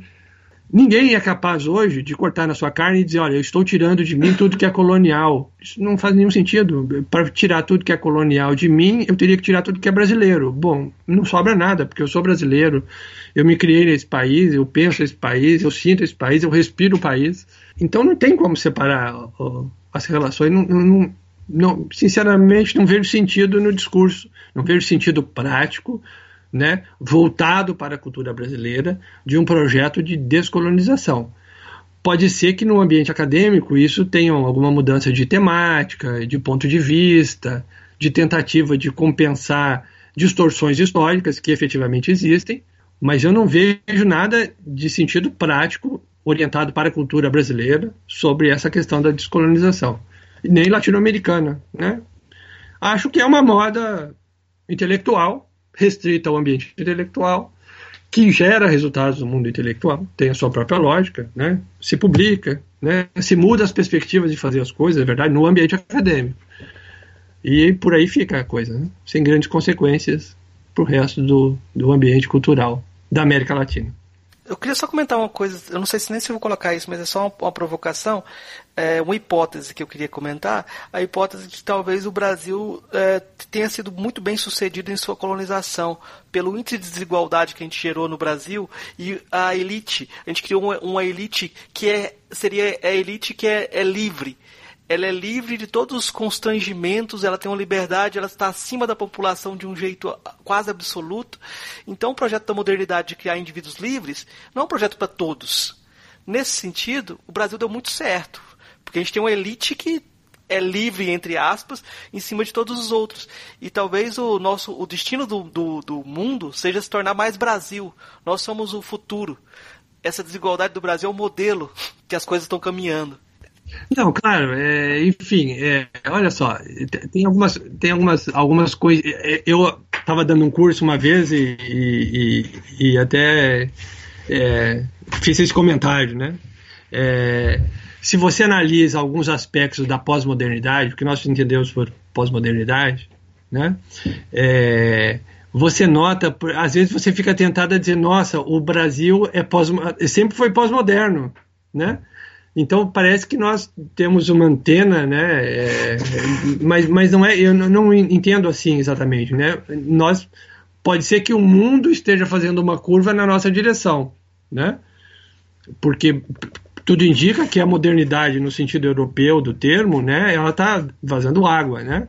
Me lembro até do, do do livro do Melchior, em que no final de Saudades do Carnaval ele diz alguma coisa assim, né? Seria muito triste, seria muito. É, alguma coisa assim, seria muito inadequado que, justamente nesse momento que o projeto da, europeu do mundo, né? Um, um projeto de modernização, está dando seus primeiros fracassos, que agora nós entrássemos nessa canoa, né? Eu acho, ó, para o bem ou para o mal, nós não não nos tornamos modernos. Agora, é, é o que eu disse antes. Isso não significa que a modernidade não está presente no Brasil. Eu estava falando das diferenças das cidades. Está presente no Brasil. A questão é que ela não se torna hegemônica. Então, de novo, você tem aquele problema ou aquela característica da justaposição dos elementos. Né? Você tem ambientes pré-modernos do Brasil, você tem ambientes modernos, você tem ambientes pós-modernos. Tudo indica que não é porque nós, digamos assim, pressentimos o, o, o, o rumo da história e nos tornamos pós-modernos, essa capacidade de é, é, viver vários tipos de experiências sem se comprometer com uma verdade exclusiva e tal, como se isso fosse uma espécie de antena ligada no desenvolvimento do mundo. Parece que o mundo faz uma, uma curva na nossa direção. Não é? Não sei, eu, eu vejo as coisas mais ou menos assim. Não acho que haja grande virtude nossa, nós não estamos sendo sujeitos da história, nada disso, né? Inclusive, eu penso o seguinte: nós temos essas características culturais. Elas podem dar em alguma coisa? Podem, podem, podem nem dar em nada, né? Nós podemos continuar sendo um país, um continente periférico, não sei, né? Não significa que um dia, né? Não sou tão hegeliano assim. Um dia nós contribuiremos para a história da civilização ocidental. Eu, inclusive, acho que nós não somos ocidentais, né? Agora, essa questão da elite brasileira que você se referiu, né? É verdade. A, a elite brasileira é uma elite moderna, mas moderna para si mesma. Né? De novo, a questão, a, a modernidade, né? a democracia, né? a equidistância das posições não se estabelece no Brasil. Né? Então, tudo que é privilégio é da elite, o resto. Então, o, o mundo da elite é um mundo moderno, um mundo regrado, né?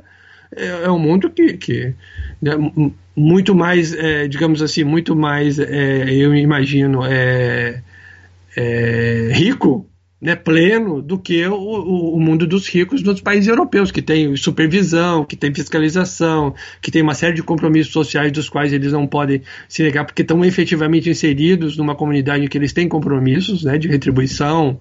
Né? É, só para dar um exemplo, por exemplo, que a Universidade Brasileira que recebeu doação de milionário para uma biblioteca, para um fundo, para um centro de pesquisa, né? Sei lá. Talvez possa contar numa mão se, se a gente passar a peneira com muito cuidado. Né? Não tem essa tradição, porque não tem esse compromisso com o resto da população. Né? É, é verdade, eu acho que você tem toda a razão. A modernidade existe para elite no Brasil, só. Né? Então, na verdade, é, isso faz parte do processo colonial, né? quer dizer, parte da população, desde o início, parte da população é desqualificada, né? não tem condições de ser como nós somos. Né? Então se criou essa, essa situação colonial, uma elite exageradamente autocentrada, né? É, e, eu, eu não vejo, às vezes as pessoas dizem, ah, mas o problema do Brasil é a elite, a elite é ruim. Bom, a elite é uma elite colonial, né? ela sempre foi colonial, né? e ela quer privilégios, ela não quer igualdade, ela não quer democracia. Né? É, é verdade, mas ela é moderna. Né? Mas a modernidade está estancada, a modernidade não se espraia pela totalidade do ambiente cultural do Brasil. Né? Ela está restrita a uma certa é, é, é, parte da população, a, a, determinados ambientes. Né? Você tem tudo no Brasil que os países é, modernos têm, mas isso restrito. Né? Por exemplo, a lei só existe para os ricos, né? para a elite. A, a lei só é funcional para a elite. Para os pobres não existe lei né? A gente está assistindo noticiário, não preciso dar exemplos, né? Para os pobres existe a polícia que assassina, né? E outras coisas, mas não existe lei, né? Para todos, existe lei para a elite. Então, quer dizer, como em qualquer relação colonial, você tem uma elite privilegiada, né? Que detém os, a riqueza do país, da região, da cidade que seja, e o resto da população mais desqualificada. Ela não tem acesso à riqueza, não tem acesso à educação, não tem acesso à moradia, não tem acesso à, à cultura, não tem acesso à alimentação, e aí por aí vai. Né? Mas, de novo, veja só, a questão não é que é, a modernidade está ausente. A modernidade está presente, só não é para todos, só não é ampla, como um regime republicano e democrático efetivo exigiria, né? implica necessariamente. Acho que a gente fez um percurso bom já, deu para dar uma atualizada no que você tá, você pesquisou nesse período, em parte do que você pesquisou nesse período. É, eu queria então partir para as indicações. É, o que, que você indicaria para o nosso ouvinte hoje? O que, que eu indicaria?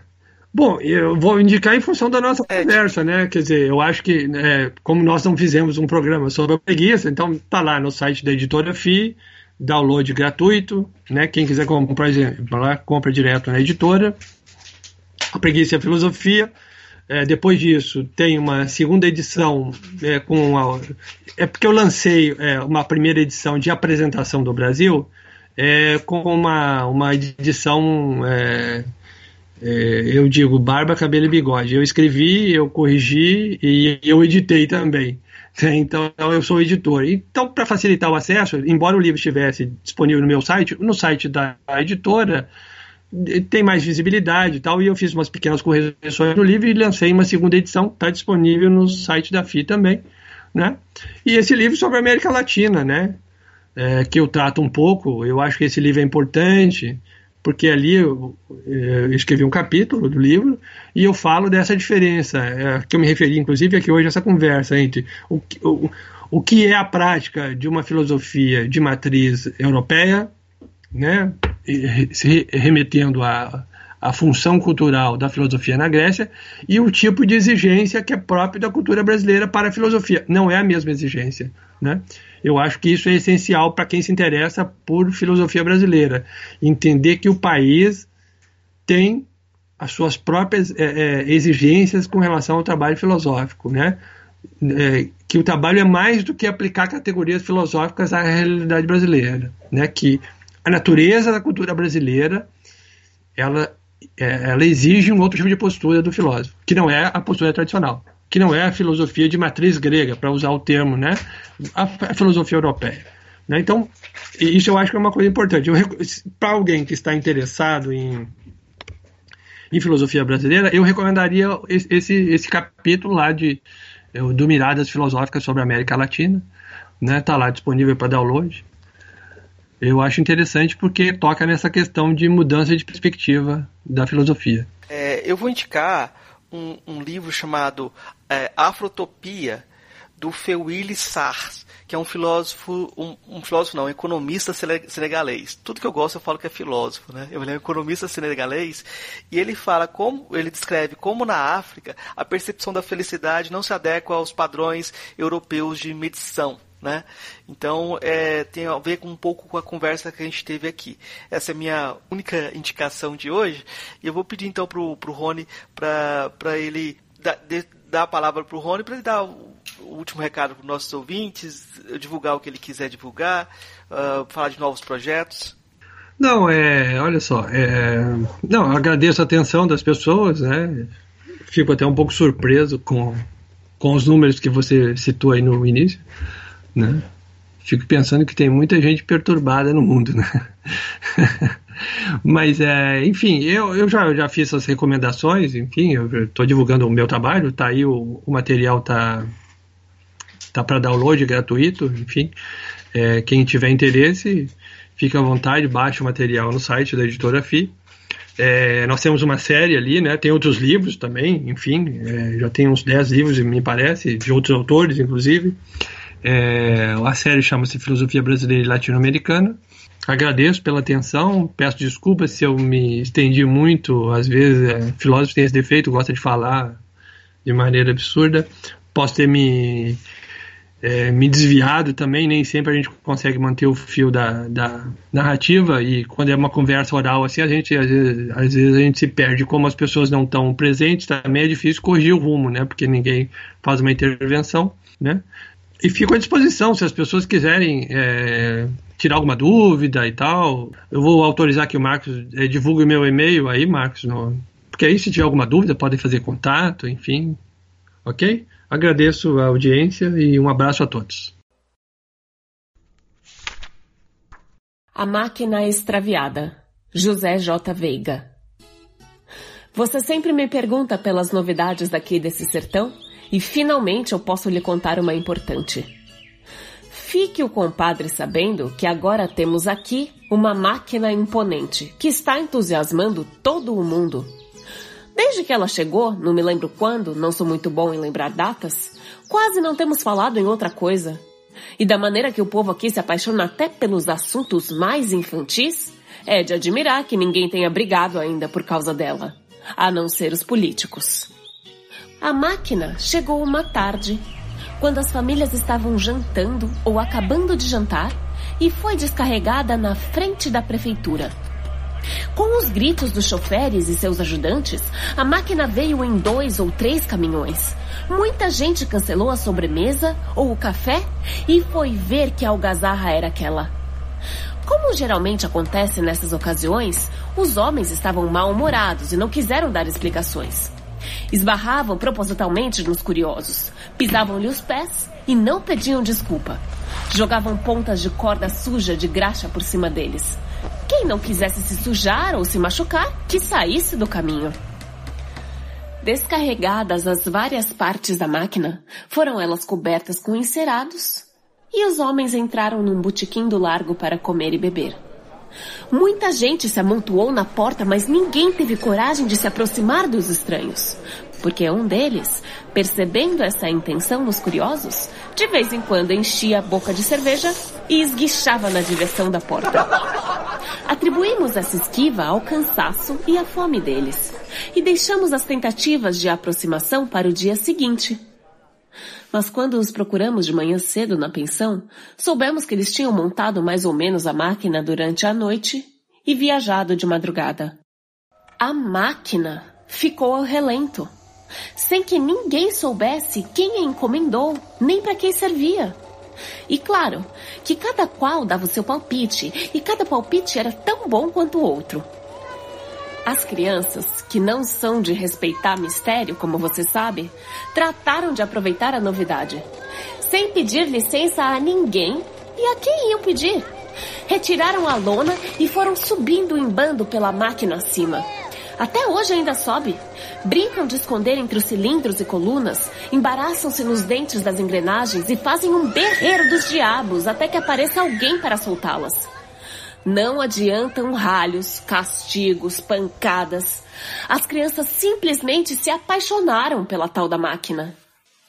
Contrariando a opinião de certas pessoas que não quiseram se entusiasmar e garantiram que em poucos dias a novidade passaria e a ferrugem tomaria conta do metal, o interesse do povo ainda não diminuiu. Ninguém passa pelo largo sem ainda parar diante da máquina. E de cada vez há um detalhe novo a notar. Até as velhinhas de igreja, que passam de madrugada e de noitinha tossindo e rezando, viram o rosto para o lado da máquina e fazem uma curvatura discreta. Só faltam se benzer. Os homens abrutalhados, como aquele Clodoaldo, seu conhecido, que se exibe derrubando o boi pelos chifres no pátio do mercado, tratam a máquina com respeito se um ou outro agarra uma alavanca e sacode com força ou larga um pontapé numa das colunas, vê-se logo que são bravatas feitas por honra da firma, para manter a fama de corajoso. Ninguém sabe mesmo quem encomendou a máquina. O prefeito jura que não foi ele e diz que consultou o arquivo e nele não encontrou nenhum documento autorizando a transação. Mesmo assim, não quis lavar as mãos e, de certa forma, encampou a compra quando designou um funcionário para zelar pela máquina. Devemos reconhecer, aliás, todos reconhecem, que esse funcionário tem dado uma boa conta do recado. A qualquer hora do dia e às vezes também de noite, podemos vê-lo trepando lá por cima, espanando cada vão, cada engrenagem, desaparecendo aqui para reaparecer ali, assoviando ou cantando, ativo e inalcançável. Duas vezes por semana ele aplica caol nas paredes de metal dourado, Esfrega, sua, descansa, esfrega de novo. E a máquina fica faiscando como joia. Estamos tão habituados com a presença da máquina ali no largo que se um dia ela desabasse, ou se alguém de outra cidade viesse buscá-la, provando com documentos que tinha direito, eu nem sei o que aconteceria, nem quero pensar. Ela é nosso orgulho, e não pense que exagero. Ainda não sabemos para que ela serve. Mas isso já não tem maior importância. Fique sabendo que temos recebido delegações de outras cidades, do estado e de fora, que vêm aqui para ver se conseguem comprá-la. Chegam como quem não quer nada, visitam o prefeito, elogiam a cidade, rodeiam, negaceiam, abrem o jogo. Por quanto cederíamos a máquina? Felizmente, o prefeito é de confiança e é esperto, não cai em conversa macia. Em todas as datas cívicas, a máquina é agora uma parte importante das festividades. Você se lembra que antigamente os feriados eram comemorados no coreto ou no campo de futebol? Mas hoje tudo se passa ao pé da máquina. Em tempos de eleição, todos os candidatos querem fazer seus comícios à sombra dela. E como isso não é possível, alguém tem que sobrar. Nem todos se conformam e sempre surgem conflitos. Felizmente, a máquina ainda não foi danificada nesses esparramos e espero que não seja. A única pessoa que ainda não rendeu homenagem à máquina é o vigário. Mas você sabe como ele é ranzinza, e hoje mais ainda, com a idade. Em todo caso, ainda não tentou nada contra ela, e ai dele. Enquanto ficar nas censuras veladas, vamos tolerando. E é um direito que ele tem. Sei que ele andou falando em castigo, mas ninguém se impressionou. Até agora, o único acidente de certa gravidade que tivemos foi quando um caixeiro da loja do velho Adudes, aquele velhinho espigado que passa brilhantina no bigode, se lembra? Prendeu a perna numa engrenagem da máquina. Isso por culpa dele mesmo. O rapaz andou bebendo em uma serenata e, em vez de ir para casa, achou de dormir em cima da máquina. Não se sabe como. Ele subiu a plataforma mais alta. De madrugada, rolou de lá caiu em cima de uma engrenagem e com o peso acionou as rodas. Os gritos acordaram a cidade, correu gente para verificar a causa. Foi preciso arranjar uns barrotes e labancas para desandar as rodas que estavam mordendo a perna do rapaz. Também dessa vez a máquina nada sofreu. Felizmente. Sem a perna e sem o emprego, o imprudente rapaz ajuda na conservação da máquina, cuidando das partes mais baixas. Já existe por aqui um movimento para declarar a máquina monumento municipal, por enquanto. O vigário, como sempre, está contra. Quer saber a que seria dedicado o monumento. Você já viu o homem mais azedo?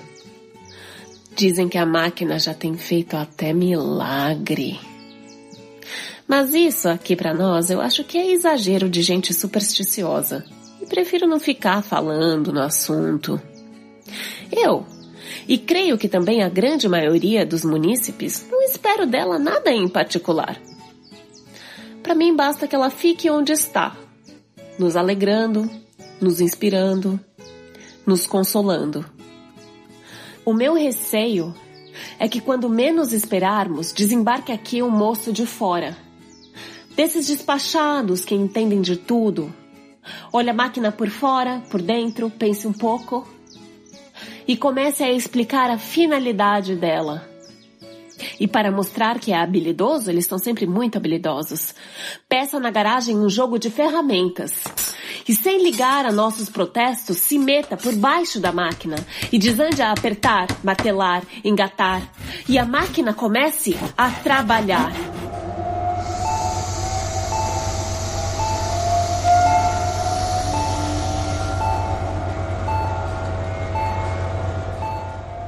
Se isso acontecer, estará quebrado o encanto e não existirá mais máquina.